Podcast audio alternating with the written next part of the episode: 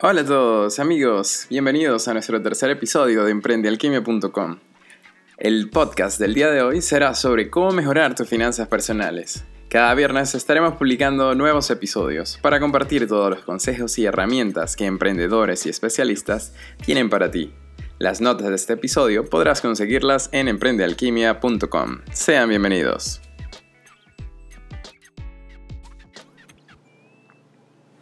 Bueno, muchas gracias a todos seguidores. Hoy día en Podcast Emprende Alquimia contamos con la presencia de un gran amigo, Adrián Caldera, eh, quien el día de hoy estará con nosotros. Él es un banquero privado en Wells Fargo, graduado de la Universidad de Link, bachelor en negocios internacionales y administración de negocios, actualmente en Miami, Florida. Muchas gracias Adrián por aceptar nuestra invitación y bienvenido a nuestro podcast. Muchísimas gracias, Gabriel. Un placer siempre estar aquí contigo y ayudarte en lo que podamos. Bien, eh, Adrián eh, ha sido un asesor financiero a lo largo de estos últimos años, eh, se ha destacado mucho en la parte de negocios y viene el día de hoy a darnos un poquito de ayuda a todos esos emprendedores y todas esas personas que tienen problemas con sus finanzas. Él en el área de Wells Fargo ha sido el encargado de asesorar a montones de personas a lo largo de todos estos años en su día a día. Entonces, ¿quién mejor que para darnos eso que un especialista en el área? Como banquero privado de Wells Fargo, Adrián, ¿cómo es tu día a día? Esa es una buena pregunta, Gabriel. El día a día mío básicamente es um, mantenerme informado con las situaciones macroeconómicas y microeconómicas de distintas corporaciones o países, ya que las noticias y esas situaciones son las que afectan mucho en las asesorías que de repente yo le tenga que dar a un cliente nuevo o a un cliente existente. Em, como nosotros somos latinos, entendemos que esas situaciones políticas pueden em, afectar las decisiones que uno toma, bien sea a corto plazo o a largo plazo, y eso siempre es importante tenerlo en mente.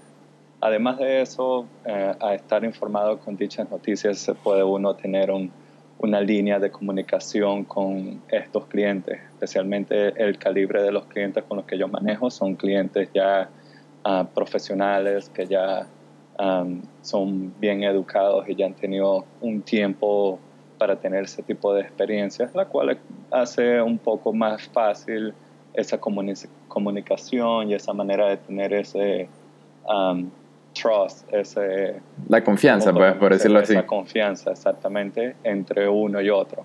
Porque en esta industria sin confianza no hay nada.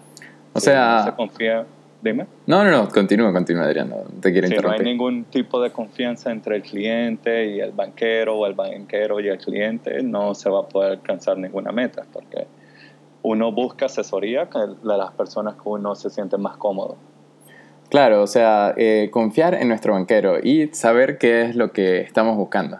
Adrián, en, ese mismo orden de ideas, cuando te refieres a noticias, ¿qué canal nos recomendarías o, cómo debería la persona empaparse en esta área de finanzas? ¿Qué le gustaría? Que, cualquier noticia, las noticias desde el punto de vista político, todo influye, ¿verdad?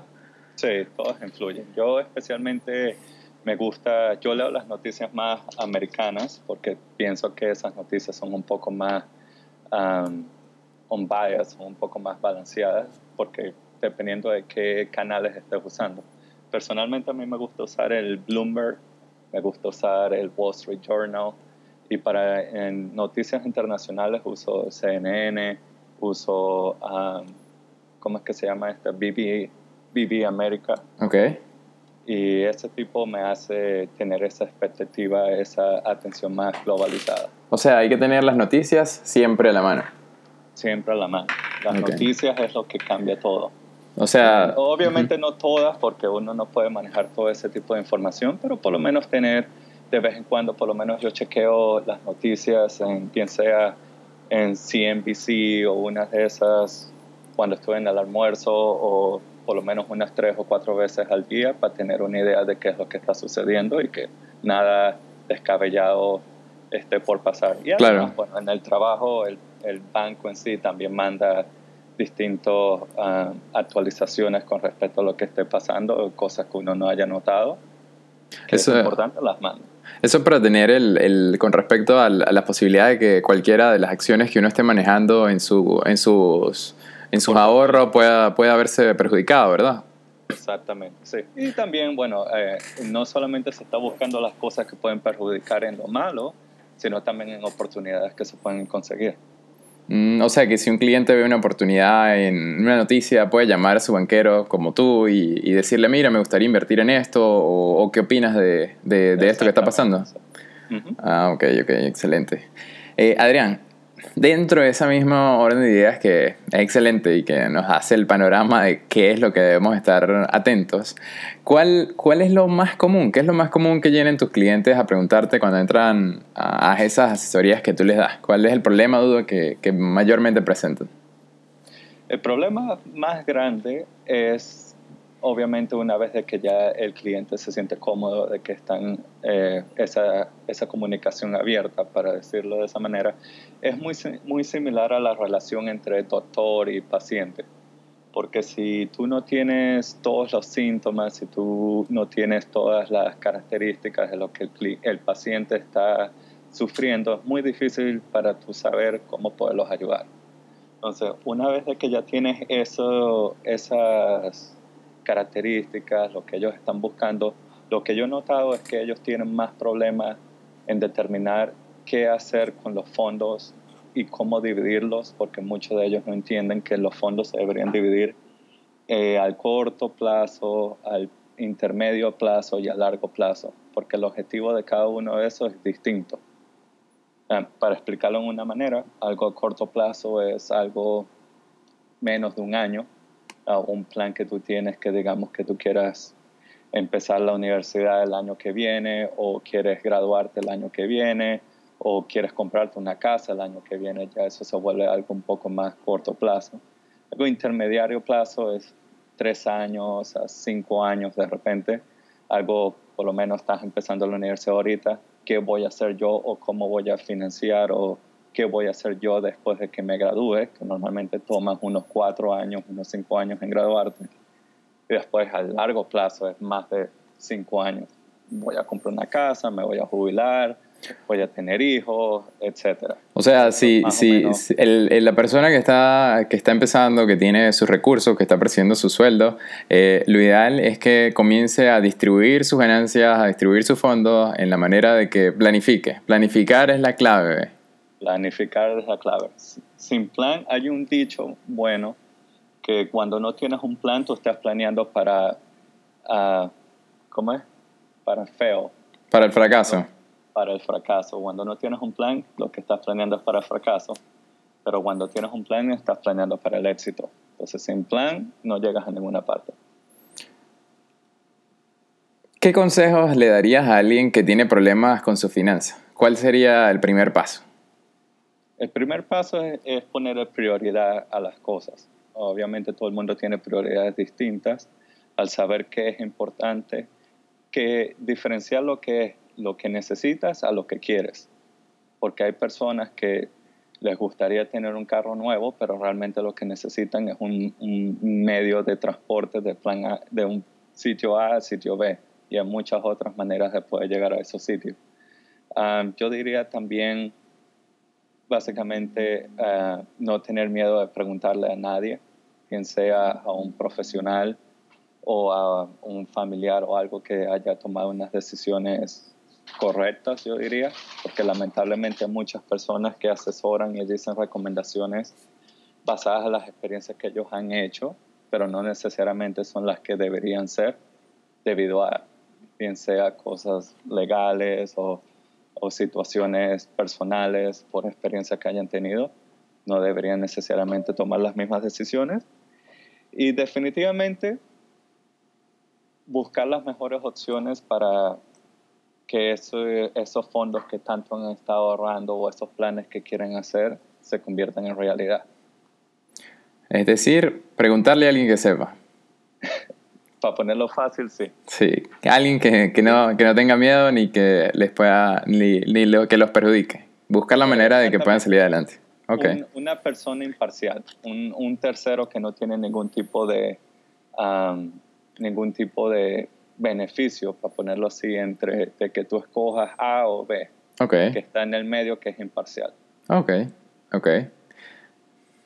Eso, esa es la idea, siempre tratar de, de lograr los objetivos y de llevarlos poco a poco en la medida de que no vaya a perjudicarse nadie. Y no poner los sentimientos de parte, ¿no? Porque quizás esto sea... Eh, eh, es un tema delicado y lo mejor es que siempre cuentes con una opinión experta que no tenga ningún tipo de compromiso con lo que está ocurriendo. Sí, eso, eso es correcto. Lamentablemente el dinero es frío y no tiene sentimientos, así que hay que tomarlo de esa manera. Ok. Para, para, alguien que está empezando o está interesado en, en, ver esto de las inversiones o, o, es un emprendedor y quiere sacar más provecho de su, de su dinero, ¿cuál sería tu recomendación en esa relación con, con el banco? Lo primero sería empezar a ahorrar. Eh, me refiero a tener un, un, una reserva de emergencias que normalmente yo recomiendo que tengan por lo menos unos 10 meses a un año de gastos fijos en reserva, queriendo decir que es líquido, que no lo tienes invertido, que no te penalizan en, retirarlo, ni nada de eso, porque Dios no lo quieras, algo pasa, perdiste tu trabajo. En averaje, especialmente cuando es una posición en la cual uno es profesional que está trabajando y tiene un tiempo, toma un año más o menos en conseguir un trabajo nuevamente, especialmente una vez de que te despidieron o la compañía cerró, quebró o algo. Y de esa manera, teniendo esos ahorros, no te estresas tanto para poderlo conseguir ese trabajo. Una vez de que se tiene eso, se puede empezar a, a construir un presupuesto para ver qué tipo, cuánto son tus ingresos comparado con tus egresos para ver cuánto es lo que te está sobrando y de allí se puede empezar a determinar qué hacer lo más probable es que al principio sea contribuir al, a las cuentas de retiro que tienen eh, las compañías normalmente que lo ofrecen, que ellos normalmente ponen algo, ellos contribuyen algo basado en lo que el, el, el, el trabajador coloca, la cual es, técnicamente es dinero gratis que está dando la compañía solamente porque ellos están contribuyendo en el plan. Esos son para empezar, diría yo. Adrián, la, la, gente a veces tiene miedo y, y, creo que es como una percepción que, que existe en que, que, ven, ven las finanzas o ven eh, la, poner la, el dinero en un fondo como algo que eh, el Estado se lo fuera a quitar o que las cosas fueran a salir mal y de la noche a la mañana lo fueran a perder todo. Eh, ¿Es así o si te planificas bien puedes proteger tu dinero y, y sacarle provecho? No, Exactamente, si te planificas bien, todo es posible, porque una anécdota muy buena que siempre uso con las personas que siempre piensan que necesitan tener el, el dinero distribuido en, en, cinco o seis bancos o en distintos bancos, es básicamente poniéndolo de esta manera. ¿Cuántos bancos crees tú que Bill Gates tiene? Dudo que tenga 50 mil bancos. Él tendrá uno o dos bancos o tres bancos a los cuales él probablemente eh, maneja la mayoría de sus acciones o de repente él mismo tiene su propia institución financiera, la cual es en donde él mantiene sus propios fondos. Pero eso se pone a ver en perspectiva de que la logística de teniendo tantos sitios no es imposible manejar tantas cuentas o tantos sitios porque es muy difícil mantenerlo así organizado. Hay mucha gente que les cuesta tener uno solo, imagínate teniendo cinco. O sea, hay que simplificar el manejo de nuestro dinero para hacerlo más claro. Exactamente. Ok. ¿Cuál es el mejor consejo que has recibido mientras has estado en este mundo de las finanzas ya de lleno? Esa es buena pregunta. Yo diría, a ver, aquí en Estados Unidos el mejor consejo que me han dado es proteger el crédito, porque aquí el crédito es lo más importante que hay en cualquier cosa que una persona quiera realizar una buena anécdota es que una persona humilde que no, que no gana millones, para ponerlo de esa manera, pero tiene un crédito bueno, queriendo decir que la persona es solvente, paga a tiempo, paga todo lo que se les pide religiosamente, de repente le prestan sin problema millones, exagerando un poco, pero podrá conseguir para comprar su propia casa, su cosa y podrá subsistir en lo que él quiera hacer pero en la otra parte, si es una persona multimillonaria, pero la, tiene mal crédito, queriendo decir que no es solvente porque se descuida o no presta atención o no le ve la importancia, no le van a dar nada, sin importar quién sea. Entonces esas son las cosas que para mí es uno de los más importantes. ¿Cuál sería el medio ideal para comenzar a generar un crédito? ¿Una tarjeta de crédito normal o...? Sí, por lo menos una tarjeta de crédito, si sea con el dinero respaldado para comenzar de alguna manera.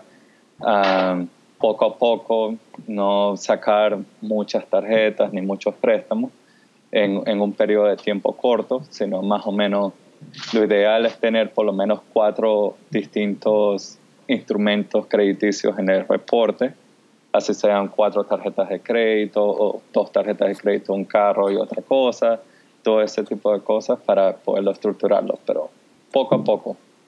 Ok, un pasito a la vez. Un paso a la vez. Adrián, ¿qué, qué libro recomendarías y por qué? Depende. Si es de manera profesional para aquella persona que les gustaría entrar en la, en la, en la industria, yo sería, yo recomiendo es el libro que se llama Las 48 leyes del poder, el cual es un libro um, que enseña las distintas perspectivas de, de este mundo de, de, finanzas. Y en la parte personal, es cualquiera, no he leído ninguno últimamente, pero uno de esos libros los cuales educan y den asesoría con respecto a, a las decisiones financieras, de repente sería algo ideal algo para que te haga sentir mucho más cómodo. Aquella persona que tiene dinero en el banco, ¿le recomiendas que empiece a dividir sus fondos? Sí, definitivamente. si tiene ya un capital bien ahorrado y no tiene ningún plan definido, es recomendable que se acerquen al asesor financiero o un banquero eh, en su banco o en cualquier parte para evaluar las distintas opciones que se pueden hacer, porque lamentablemente muchas de las cosas las cuales las personas tienen están conservadoramente perdiendo dinero porque los intereses que ganan en las cuentas son muy bajos comparados con la inflación. Y bueno, nosotros como latinos entendemos el daño que la inflación hace con respecto a los ahorros de una persona. ¿Cuál sería un buen fondo para empezar?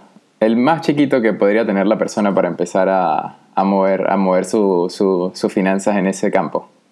Ese tipo de preguntas es recomendable que, que vayan directamente. Las personas que quieran que vayan directamente porque es basado mucho, mucha información es necesaria para poder dar ese tipo de recomendación. Pero definitivamente preguntando no se pierde nada, no hay ninguna pregunta estúpida en ninguna parte y de esa manera se sentirían mucho más cómodos y evaluar qué opciones hay allí disponibles. Pero opciones hay. Ok, en, en Miami, ¿en qué oficina te pueden conseguir, Adrián? Yo estoy en la oficina de Aventura. Está cerca de la Aventura Mall en la Biscayne, en la 183. Ah, eso es excelente. Bueno, ya saben dónde pueden conseguir a Adrián. Adrián, ¿qué, ¿qué aplicación similar a WhatsApp nos recomendarías que uses en tu día a día? Aparte de la que ya has comentado. El día a día, como asesor financiero o como banquero, pues la que viene de una vez en, en los teléfonos, que es la de las acciones. Ah, también para las, noticias uso el Bloomberg, porque allí siempre mandan alertas en noticias que son ah, consideradas importantes en la industria o en cualquier segmento que tú arregles tu, tu favorito, diría yo, que es así como ellos lo determinan. Y te mantienen siempre informado el día al día. Excelente. ¿Cuál es la mejor manera de contactarte, Adrián? La mejor manera, con gusto, Gabriel, yo te puedo mandar mi información uh, por email, es la mejor manera. Mi email es adrian.a.caldera.com y de allí con gusto podemos coordinar la mejor manera de comunicarnos si es necesario. Entonces, muchísimas gracias, Adrián, por haber participado en este eh, podcast de Emprende Alquimia número 3. Cualquier persona que tenga alguna duda o sugerencia para Adrián o que quiera empezar en este mundo de las finanzas, no duden en escribirle un correo o escribirnos a través de emprendealquimia.com. Recuerden que todos los datos de esta entrevista las podrán conseguir en nuestra página web o directamente en nuestra página de Instagram. Siempre para servirles, esperando que sus finanzas estén de manera excelente. Gracias Adrián por habernos acompañado el día de hoy. Gracias, Gabriel. Un placer. Ah, excelente. Estaremos viéndonos.